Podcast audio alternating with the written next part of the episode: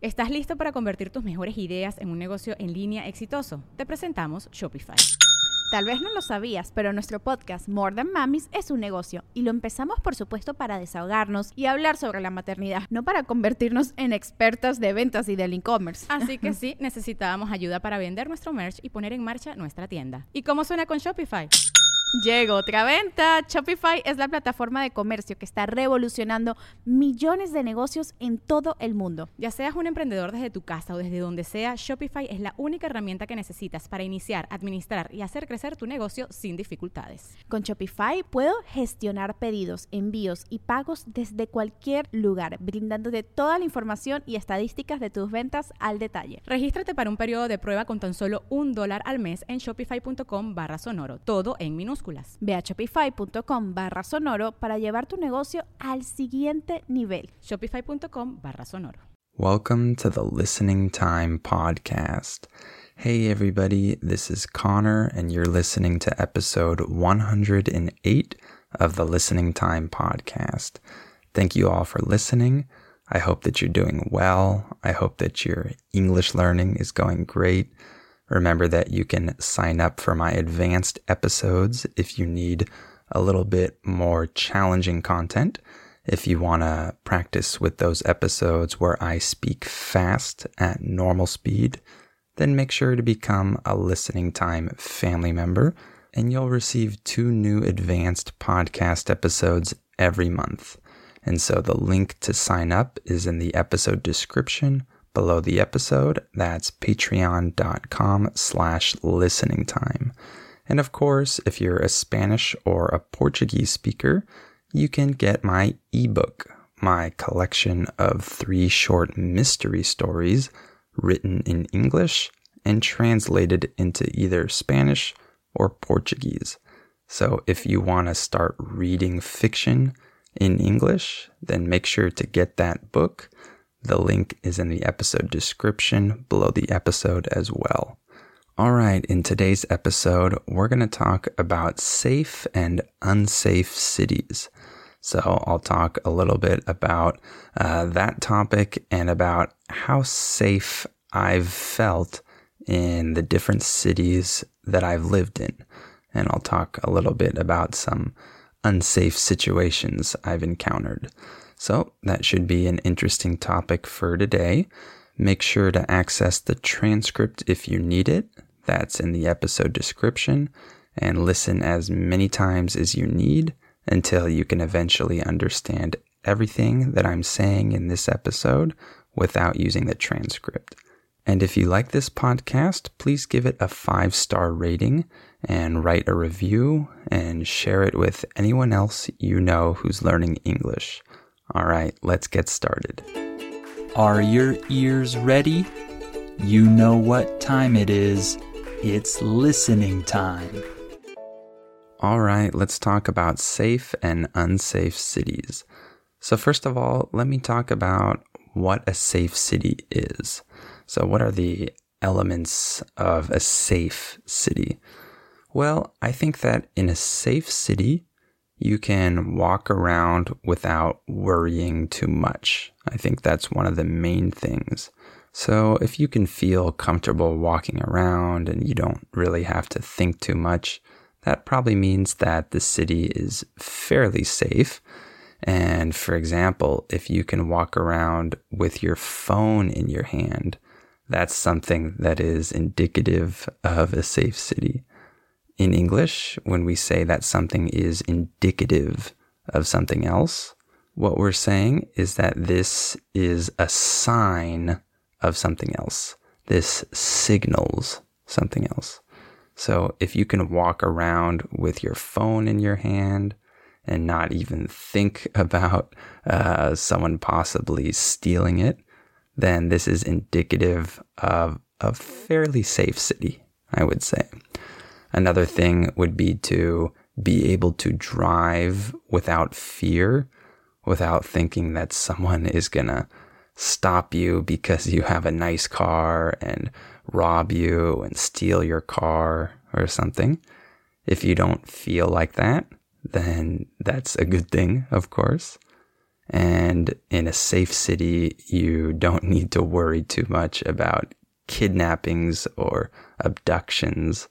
Uh, that's something that I think is really scary for most of us, thinking that someone might abduct us and want to uh, take us away somewhere uh, or take one of our loved ones. Uh, that's a horrible thought. And so, if you don't need to worry at all about that, that's fantastic uh, because there are some places where you do need to worry about that, where abductions actually happen quite frequently.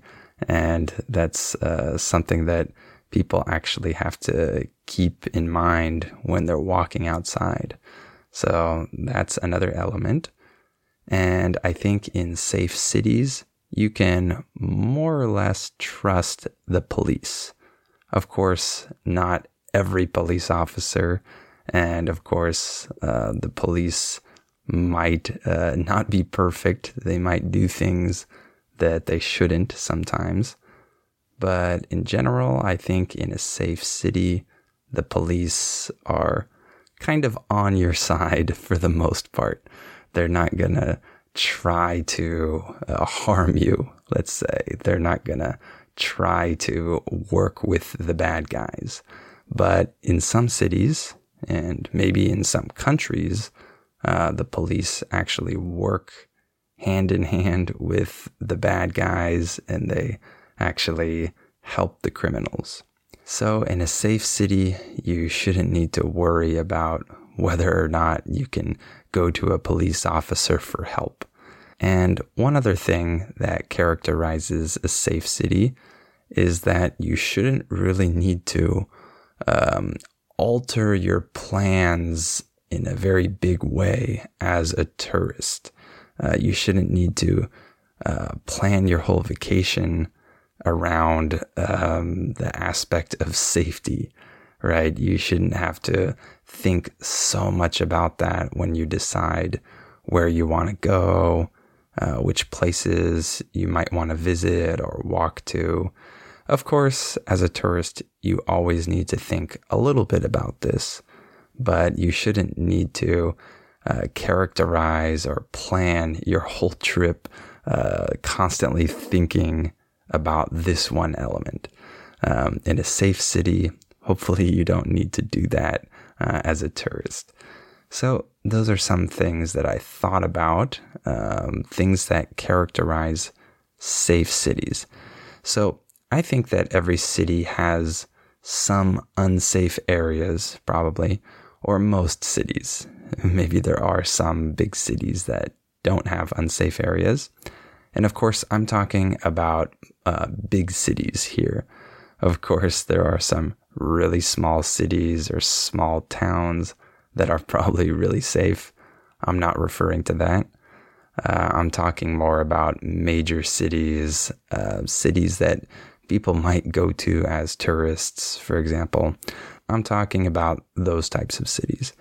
So let me talk about some different cities where I've lived, and I'll talk about how safe I felt in those cities and about some of the unsafe situations that I've had in each of those places. So, first of all, let me start with San Diego. That's where I've spent uh, the majority of my life, and I live here now currently. And so, in my opinion, San Diego is mostly safe when compared to other cities um, that I've been to around the world, uh, around the country, I think that San Diego is pretty safe. Of course, there are some bad areas, that's for sure. But if you stick to uh, the normal areas, uh, when I say normal, I mean areas without a lot of um, bad people and crime and stuff like that, if you stick to the normal areas, it's pretty safe. However, there have been some situations where I've felt a little bit unsafe. Uh, I think the worst crime that has happened to me or my family personally was that our car was broken into when I was a kid. And I think this can happen anywhere. So that's not uh, a really big deal, but it was uh, the one kind of incident that we had as a family. And so I still remember it uh, to this day. So I just remember that we got back to our car after my soccer game and we saw that the window was shattered and someone had taken my mom's purse. In English, when we say that something is shattered, what we're saying is that it's broken into little pieces. So the window was shattered. That means that it was broken into small pieces. So that was not very cool, of course. But I think that's the only time that we as a family had some type of crime committed against us. However, our neighbors um, had their house broken into uh, when I was a kid, and uh, the burglars stole many things from their house. The word burglar in English refers to a person who breaks into uh, someone's house to steal things. So uh, the burglars stole a lot from their house, but they didn't steal from our house. I think because we had a pretty big, ferocious dog uh, that scared the burglar away. So um, that was something that happened close to us, but not to us. And I also felt unsafe at the bus station uh, downtown. Um, there are some areas of downtown San Diego uh, where it doesn't feel safe at all. So that's the number one place uh, that I would avoid is uh, kind of that part of downtown. But if I want to take one of those uh, long haul buses where they take you uh, to different cities, um, the station is in that area, unfortunately. And I remember when my wife and I were waiting for the bus uh, in that area, we were uh, really nervous because the people around us seemed very strange and they were causing a little bit of uh, trouble. Um, they were uh, yelling and screaming a little bit and um, fighting with each other, and it wasn't a good experience. So that area is definitely not safe, but most of San Diego is pretty safe, in my opinion. Next, let me talk a little bit about Los Angeles uh, Los Angeles has a lot of unsafe areas. Um, there are some really nice areas, of course, but there are plenty of not nice areas. And I lived in a very centric part of the city. I lived very close to downtown, for example. And uh, I kind of always felt a little bit unsafe when I lived there. So I would hear police sirens all the time, every day. Uh, there were always police uh, with their sirens on, uh, going somewhere. And it was really common to um, hear helicopters overhead, like maybe searching for someone or things like that. I remember seeing a bomb squad. Um, that's one of those uh, teams that has to go to uh, see if there's some bomb somewhere so they can defuse it. Uh, in English, we say to defuse a bomb. That just means to uh, deactivate the bomb. So I remember seeing a bomb squad. I remember when I would go to like a McDonald's, for example, um, one that was close to my house there would always be some weird person in there that was causing problems, or uh, there would always be some incident. And I remember that one of my roommates witnessed uh, one person pulling a gun on another person very close to our apartment. Uh, so that was a little bit scary to hear that. Um, so uh, we had some things to worry about, let's say. it was definitely a place where we had to uh, maybe be careful. We had to be aware of our surroundings. Uh, we had to just make sure that there were no uh, shady people following us or whatever. Uh, in English, when we say that someone is shady, we're saying that they are suspicious. It looks like they might be up to something, up to some trouble or something like that.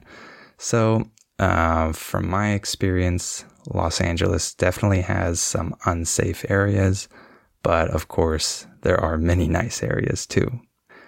All right, now let me talk about Guadalajara, which is where I spent maybe five years or so uh, when I lived in Mexico. So I never had any incidents uh, that involved me personally when I lived in Guadalajara. And I always felt pretty safe, actually. I know that some people might disagree with me on this, but I've always felt pretty safe in Guadalajara, um, me personally.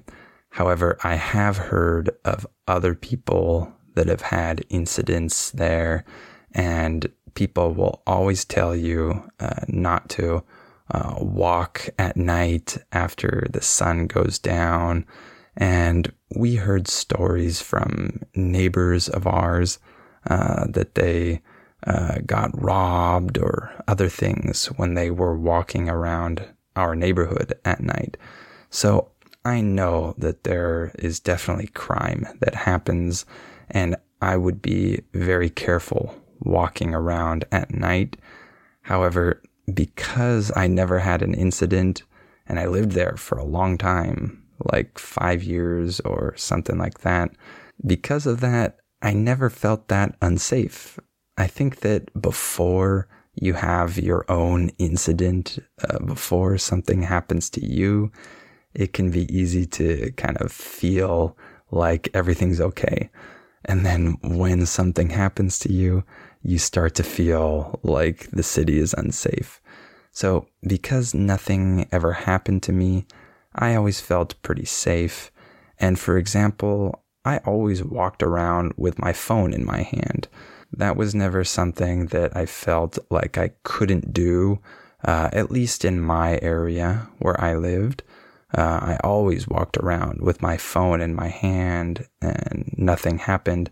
However, I heard stories of other people, uh, other tourists too, uh, who walked around with their phone and someone came up and stole it. So I know that that happens. But again, like I said, uh, because I never had an incident, I never felt that unsafe or I never felt uh, in danger.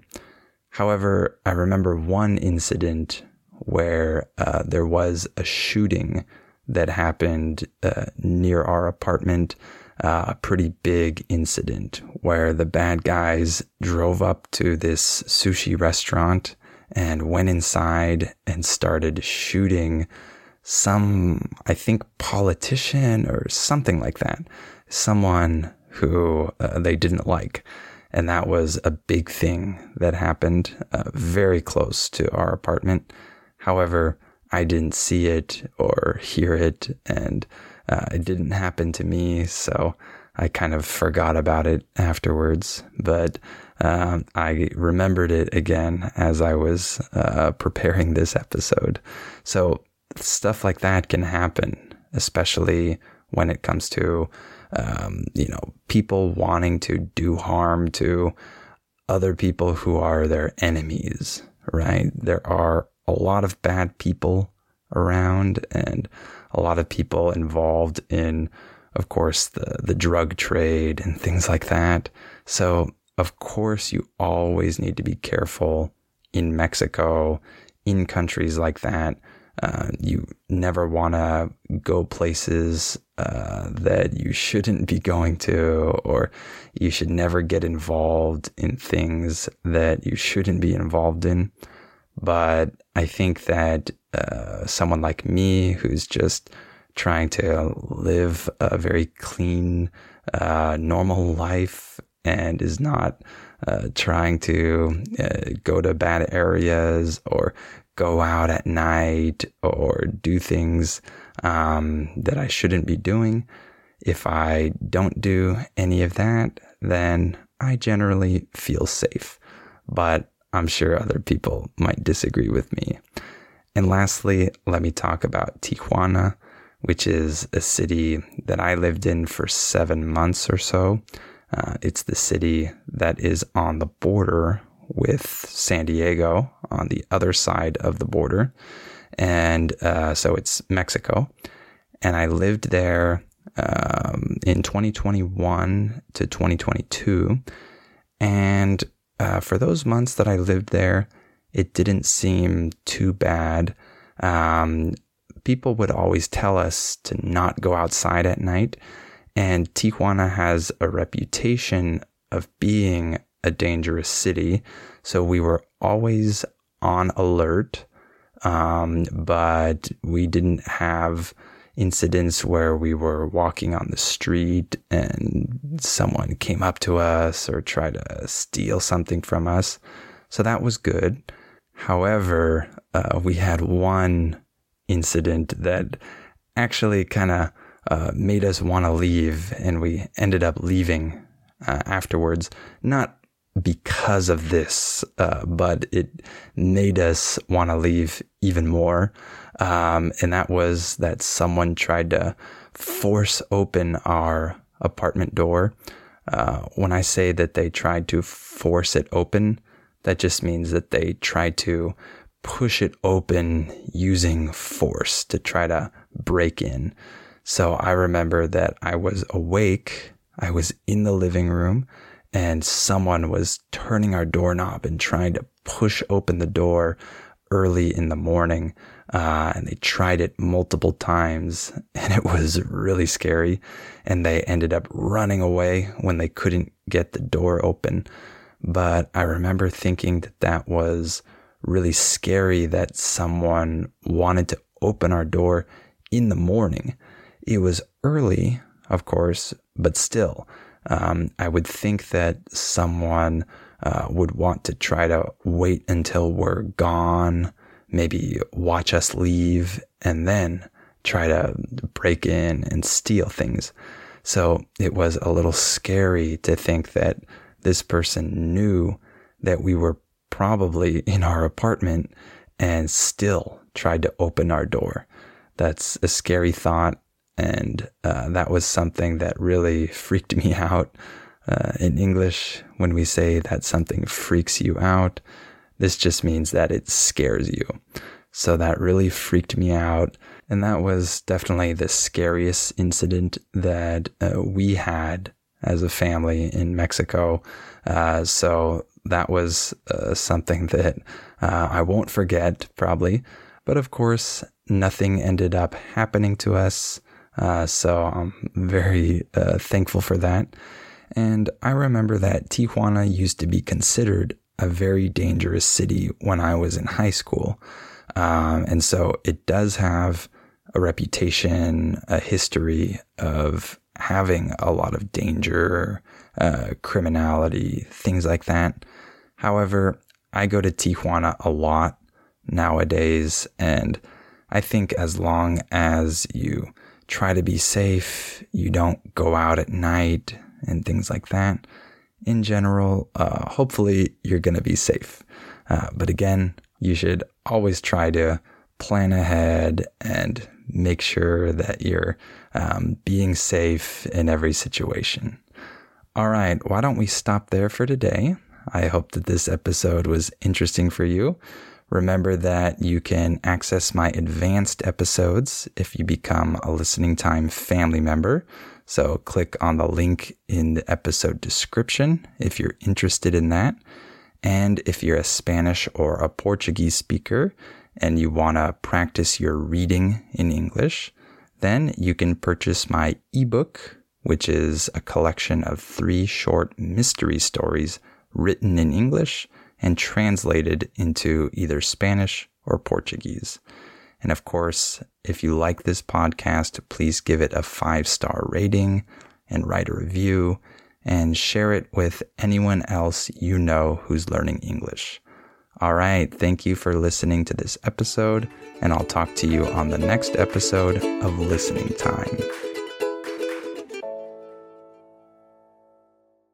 Before we continue, let me tell you about our sponsor, Rosetta Stone. As you all know, learning a language is challenging. Well, Rosetta Stone is a great tool that can help you with this challenge so you can improve your English or learn any of the other 25 languages that it offers. Rosetta Stone has helped millions of people learn foreign languages over the last 30 years. The idea behind Rosetta Stone is to provide you with a more natural and intuitive language learning method compared to other types of courses. Instead of focusing on tests, drills, or boring memorization, Rosetta Stone helps you develop your language skills naturally using interesting stories, dialogues, and visuals. In this way, you'll learn the language a little more like a child learns their first language, not just by memorizing things, but through engaging exposure to the language. Rosetta Stone is also convenient to use because of the flexibility of its lessons. They're full of helpful content, but they're also pretty short, and you can do them whenever you have the time. This will help you work them into your schedule more easily. And one other cool feature that Rosetta Stone has is its speech recognition tool called TruAccent. It can detect the differences between your pronunciation and a native speaker's pronunciation, so it can give you feedback on how you're pronouncing words and help you improve. As you can see, Rosetta Stone is a language learning tool with a ton of value. Don't put off learning that language. There's no better time than right now to get started. For a very limited time, Listening Time listeners can get Rosetta Stone's lifetime membership for 50% off. That's 50% off unlimited access to 25 language courses for the rest of your life. Redeem your 50% off at rosettastone.com slash listening time today. ¿Quieres regalar más que flores este Día de las Madres? The Home Depot te da una idea. Pasa más tiempo con mamá plantando flores coloridas, con macetas y tierra de primera calidad para realzar su jardín. Así sentirá que es su día todos los días. Llévate tierra para macetas Bigoro por solo $8.97 y crece plantas fuertes y saludables dentro y fuera de casa. Recoge en tienda y sigue cultivando más momentos con mamá en The Home Depot. Haces más, logras más. Más detalles en homedepot.com diagonal delivery. Judy was boring. Hello. Then Judy discovered ChumbaCasino.com. It's my little escape. Now Judy's the life of the party. Oh, baby, Mama's bringing home the bacon. Whoa, take it easy, Judy. The Chumba life is for everybody. So go to ChumbaCasino.com and play over 100 casino style games. Join today and play for free for your chance to redeem some serious prizes. ChumbaCasino.com. No purchase necessary. Void where prohibited by law. 18 plus terms and conditions apply. See website for details.